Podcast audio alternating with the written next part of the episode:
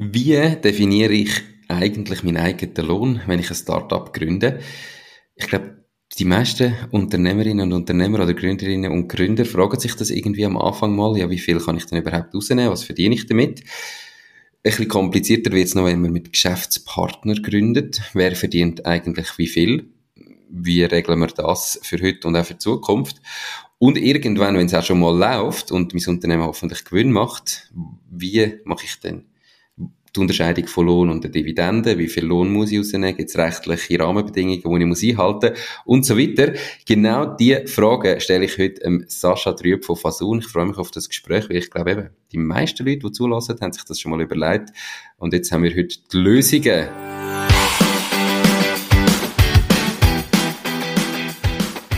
Herzlich willkommen zum Fasun Gründer Podcast bei Macht dein Ding. Hier besprechen wir detailliert alle Themen rund um die Unternehmensgründung in der Schweiz. Die Experten von Fasun haben schon tausende Gründerinnen und Gründer in die Selbstständigkeit begleitet und wissen darum genau, von was sie reden. Viel Spaß bei dieser Podcast-Folge. Diese Podcast-Folge wird gesponsert von der Baluas. Bei der Baluas findest du alles rund ums Firma gründen. Sei das, wie man einen Businessplan erstellt, wie man die Mehrwertsteuer verrechnet, welche Rechtsform zu dem Unternehmen passt. All diese Infos und viele weitere Kundenvorteile wie eine kostenlose Webseite findest du unter paloas.ch slash firma-gründen. Und übrigens, sie übernehmen auch einen Teil von deinen Gründungskosten. Alles auf paloas.ch slash firma-gründen. Hoi Sascha, schön bist du da, geht's dir? Hoi Nico, ja, sehr gut, danke dir hoffentlich auch. Mir geht's sehr gut, ich freue mich wirklich drauf. Weil es ist, ich habe jetzt eher immer äh, mit dem Letzten im Moment, ist das bei uns so eine Diskussion. Darum bin ich mega gespannt, was du da dazu sagst. Eben, wenn du jetzt Lohn und Dividende rausnimmst, oder wie das die Aufteilung sein sollte Aber wir fangen vorne an. Ähm, wir, wir gründen jetzt mal ein Unternehmen und ich habe noch keine Ahnung, wie das dann wird laufen ein AG oder GmbH, das heißt, ich habe ja Kapital drin, ich muss 20.000 oder 100.000 oder Teil liberiert. Wenn ihr das wollt wissen, hört die anderen Folgen vom Fasun Gründer Podcast. Ähm, aber das heißt, ich habe ja Geld drin, das darf ich brauchen. Also das heißt, ich darf ja das Geld eigentlich gerade im ersten Monat auch mir wieder als Lohn rausnehmen, rein theoretisch. Wie definiere ich, was ich soll verdienen? Ja, das ist nicht immer ganz einfach. Ich glaube, man muss dort wirklich schauen, bin ich allein in meiner GmbH oder AG, also in meiner Kapitalgesellschaft, oder bin ich mit, mit Kollegen drin, also mit, mit Mitgründern. Ähm, und das ist man sich das eine. Und das andere ist, man muss den Cashflow ganz klar vom Unternehmen anschauen, der zukünftige Cashflow, der private Cashflow. Und was man nicht unterschätzen darf, ist dann doch auch noch die Sozialversicherungen. Oder die hängen ja entsprechend am Lohn. Und, und ich glaube, die drei Punkte musst du schlussendlich irgendwo in die Balance bringen, dass die einfach für dich als Gründer stimmen. Und wenn die für dich als Gründer stimmen, dann hast du eigentlich auch den optimalen Lohn rausgenommen. Also das heißt grundsätzlich irgendwie so viel, wie ich privat brauche und so wenig, wie es geschäftlich nötig ist. Oder was, was heißt das konkret? Oder wie, wie kann man das anders formulieren? Meine, das ist jetzt noch sehr, sehr schwammig. Ja, oder look, viele fangen ja an und sie wissen nicht, was sie im Unternehmen einnehmen, aktuell. Im besten Fall forschst du mit ein, zwei Kunden an, du weißt ungefähr, wie deine Cashflows aussehen. Das sind ja die wenigsten. Ähm, die meisten sagen, wenn du mit einer Schweiz ist, ja, weißt du, in einem Monat habe ich vielleicht 3000 Franken Umsatz, im anderen Monat habe ich 10.000 Franken, dann sind es vielleicht 15.000 und im vierten Monat sind es aber wieder 2000 Franken. Was soll ich mir dort als Lohn rausnehmen? Und dort würde ich mal zuallererst angehen, gerade dann, wenn man noch so, so grosse Schwankungen drin hat, zum schauen, was brauche ich privat, zu meine fixen Ausgaben, die ich kann, können zu decken. Was brauche ich privat? Und das dann sich selber auch auszahlen. Und das ist dann eigentlich deine Nettolohngrenze, deine Untergrenze. Und Ende Jahr gehst du dann eigentlich an und sagst, okay, das ist mein Nettolohn gewesen und du ihn dann eigentlich zurückrechnen auf deinen Bruttolohn. Das ist eine Methode, die du hast. Mhm. Oder dann sagst du, in einem Monat habe ich vielleicht 1000 Franken, oder, oder eben, das sagst, ich brauche jeden Monat 4000 Franken, du nimmst einfach immer die 4000 Franken irgendwo aus dem Geschäft raus. Das sind so die eine Methode, die du kannst machen Die andere Methode ist halt einfach, dass du sagst, ja gut, dann, wenn ich 10.000 Franken Cashflow habe, dann nehme ich 5.000 Franken raus, dann, wenn ich 4.000 Franken Cashflow habe, nehme ich 2.000 Franken raus. Und Ende Jahr schaue ich dann, wo ich gelandet bin. Und tu mir das dann zurückrechnen, entsprechend als Lohn. Es gibt so ein bisschen die beiden Ansatzpunkte, die die meisten Gründer verfolgen. Also das heißt jetzt einfach so, du, du zahlst dir einfach mal aus, nehmen wir die erste Variante, ich, ich nehme mir so viel raus, wie ich brauche und ich fange an, einmal mit einem privaten Budget, was ich sowieso jedem Gründer, jeder Gründerin empfehlen, dass man, bevor man gründet, einmal seine Finanzen privat im Griff hat und weiß, was ich brauche und was sind meine Kosten. Und dann sehe ich dort, okay, eben 4000 Franken muss ich auszahlt haben, dass einfach mal Kosten deckt sind. Dann nehme ich das raus, 4000 Franken, und ich zahle mir das einfach mal aus. Ich, ich fange gar nicht an, mir eine monatliche Lohnabrechnung zu machen und irgendwie das mit Sozialversicherungen und so weiter, sondern du verschiebst dann das alles auf Ende Jahr und sagst, und dann sehe ich, sind es wirklich jeden Monat 4000 gewesen, oder habe ich plötzlich einen Monat 5000 gehabt, oder einen gleich nur 3000 können rausnehmen, weil es einfach nicht anders gegangen ist. Und dann machst du wie eine Jahreslohnabrechnung mit Sozialversicherungen, Versicherungen und so weiter. Jein, oder? Weil natürlich AHV und Unfallversicherung, das läuft immer nachgelagert. Das ist kein Problem, oder? Du meldest dich bei der AHV an, du meldest äh, oder du schließt eine Unfallversicherung ab, alles kein Problem, ähm, wird Ende Jahr gemolden. Das Einzige, was du eigentlich vorrangig meldest, ist das BVG Pensionskasse.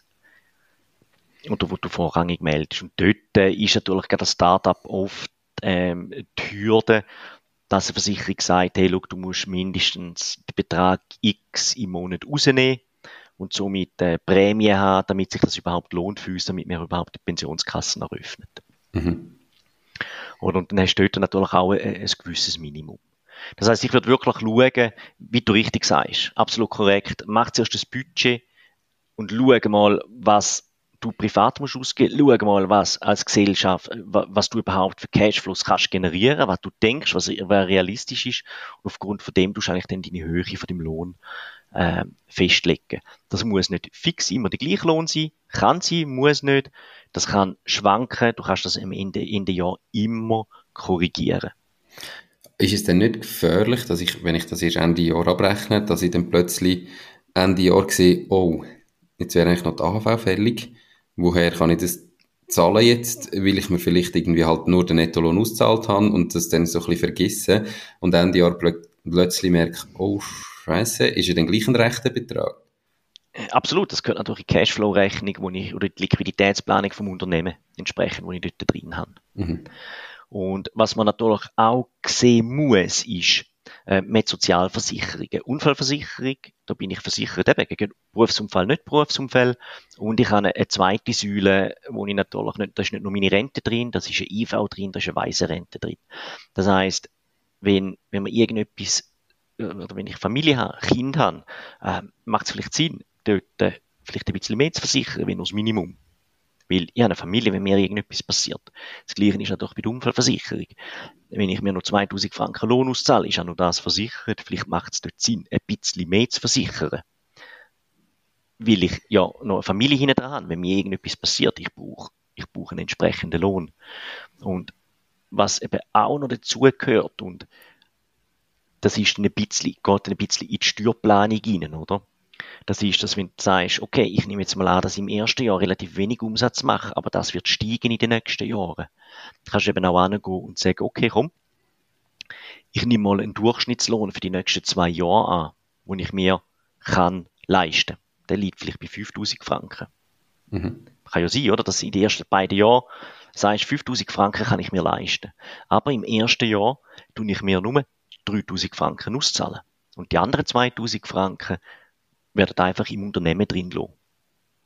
Sie werden zwar, also du bezahlst AHV drauf und so weiter, aber du tust es einfach quasi auf ein Kontokorrent im Unternehmen buchen, wo du dann eigentlich privat ein Guthaben beim Unternehmen hast, damit du Liquidität nicht brauchst in dem Moment. Absolut korrekt, oder du brauchst Liquidität im Unternehmen, im Unternehmen drin nicht, hast ein Guthaben gegenüber deiner Gesellschaft und ab dem Moment, wo die Liquidität da ist in der Gesellschaft, kannst du dir das Guthaben dann rausnehmen. Mhm auf das Privatkonto auszahlen. Hat natürlich den Vorteil, dass du auf der privaten Seite ein bisschen Steueroptimierung kannst betreiben, weil du dann halt über zwei Jahre jetzt in dem Beispiel 5000 Franken verdient hast. Was natürlich attraktiver ist, steuertechnisch gesehen, wie, wie in einem Jahr 3000 Franken und dann im zweiten Jahr 7000 Franken. Mhm.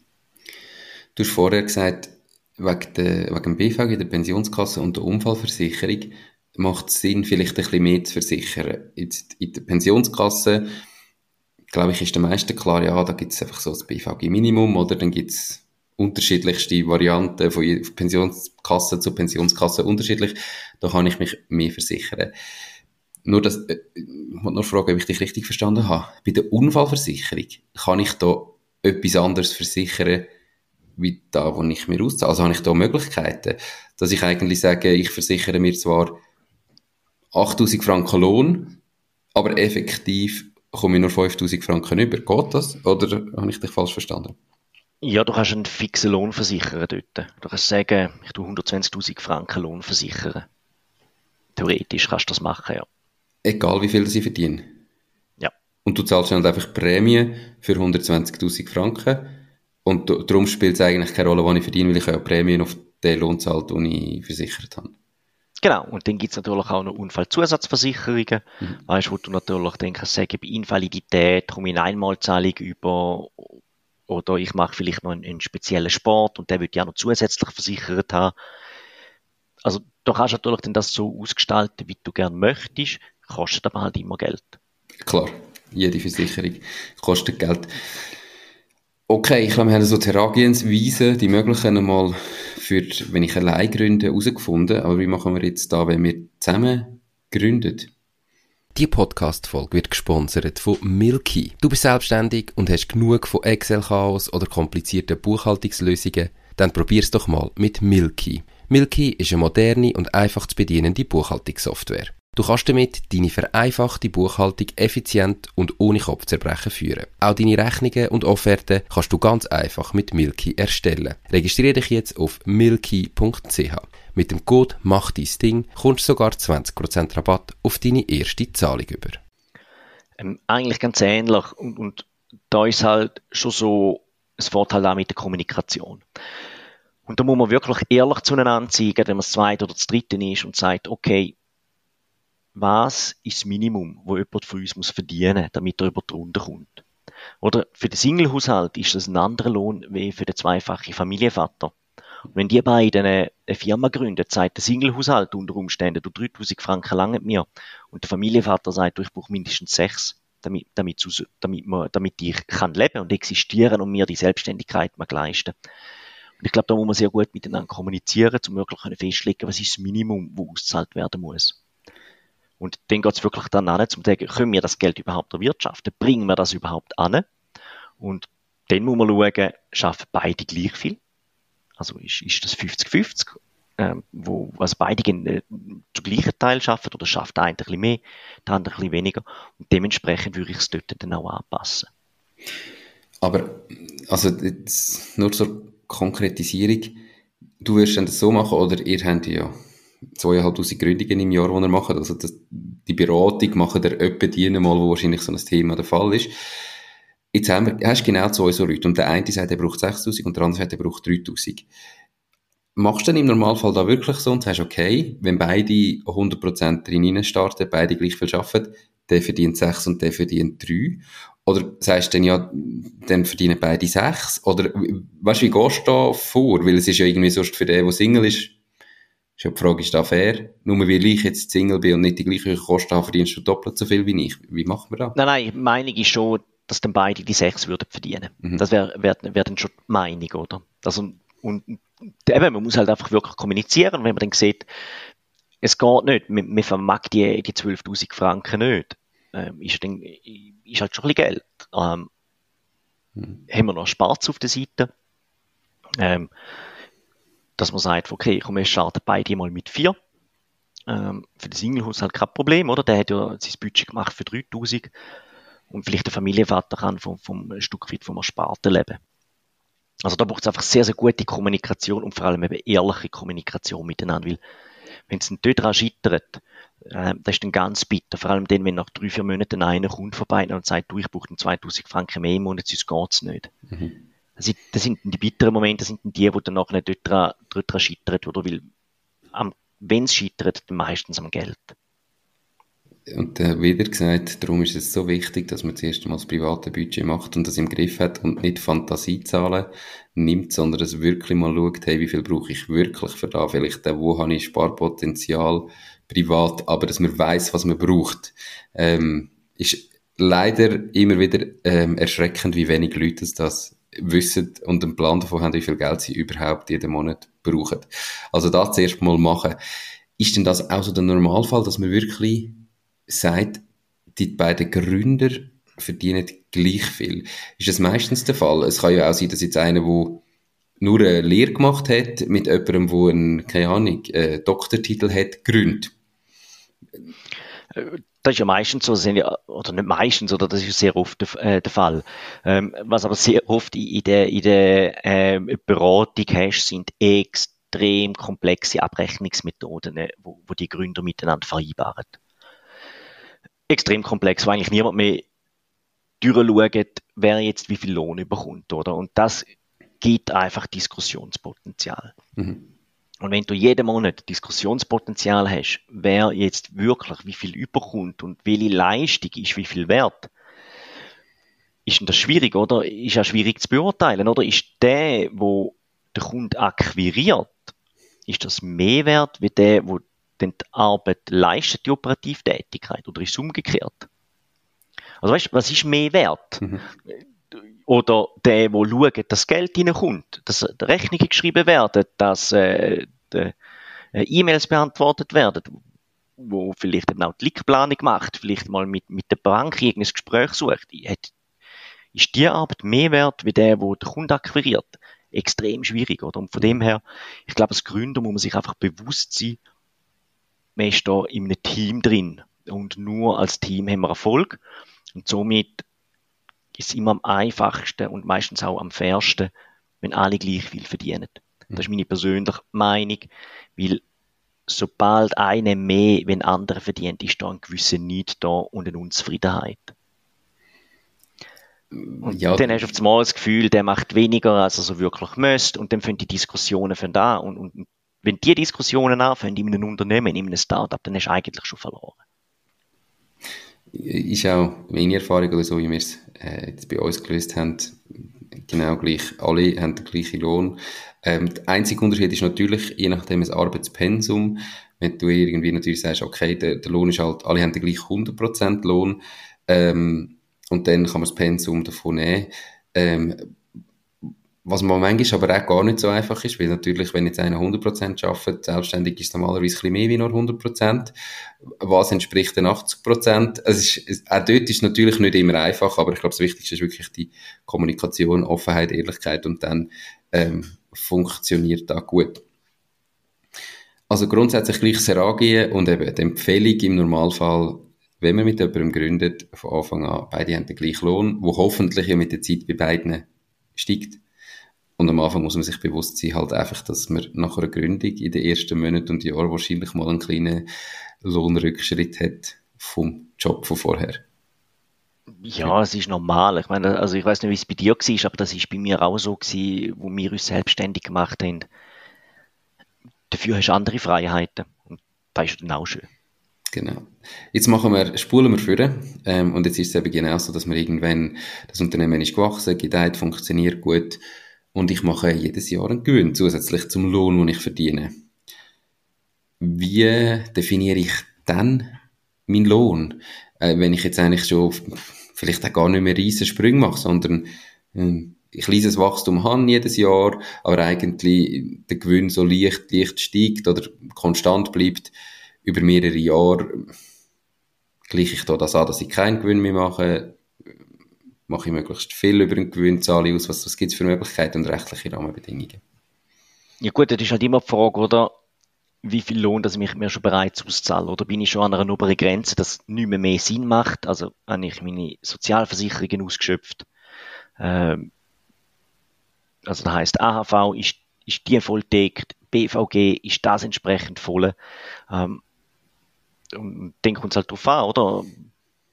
Wenn ich dann noch Geld übrig habe im Unternehmen, lasse ich das drin, tue ich das thesaurieren, um später Investitionen können machen, zum später können wachsen. Oder sage ich mir, nein, das Geld ist eigentlich bei mir die, oder bei mir persönlich besser aufgehoben, weil ich eh nicht weiß, was machen, was durchaus möglich ist, oder? Ich bin einmal Betrieb, vielleicht im Marketing tätig, ich habe meine Kunden, ich mache meinen Umsatz, ich kann gar nicht mehr mehr schaffen.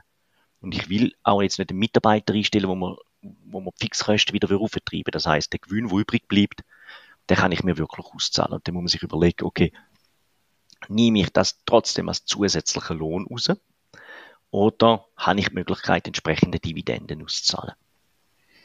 Und als zusätzlicher Lohn kann ich das eigentlich grundsätzlich immer rausnehmen.